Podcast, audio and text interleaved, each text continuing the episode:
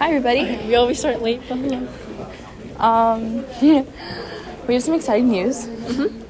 Well, actually, we think we have some exciting news. So, if you're listening to this, you are invited to our gender reveal party next week.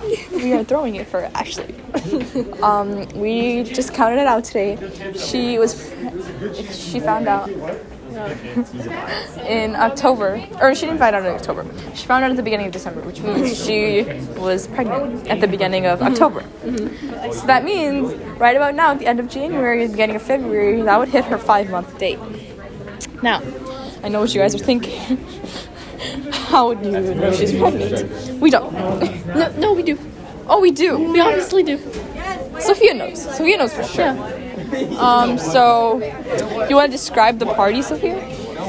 We were thinking um, a jazz themed party. Either a pink saxophone or a blue saxophone. No, no, we put confetti into his saxophone. Oh my god! He used to blow it to reveal the confetti.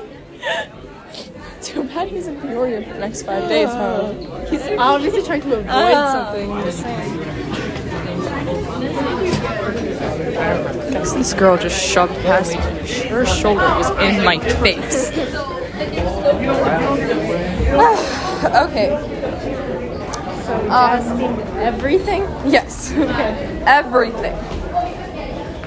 So, um, this weekend we can't because we have Sydney's birthday party Saturday, special edition. Watch Maybe out we for should that, just- Maybe guys. we should just um, plan it there. Oh, um, they need to be there, so I don't know if they'll want Oh. to. Like, they don't know Sydney, so I don't know if they'll want to um show up at their birthday party. And plus, it's a surprise. You can't tell them that they're coming to a party. He's gonna get. He's gonna wake up out of his bedroom, and the whole house is gonna be decorated. That way, he can't leave.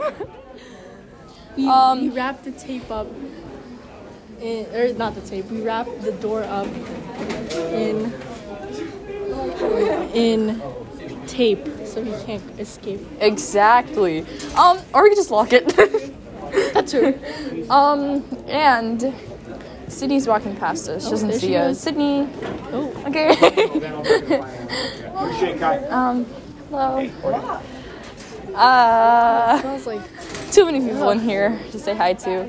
Um, but watch out for that, guys. We'll send you guys an invite too. Um, make sure to show up, pull through for us, bring a gift, whether pink or blue, doesn't matter. bring us some jazz themed cupcakes or something. Exactly. please. Perfect. Bye.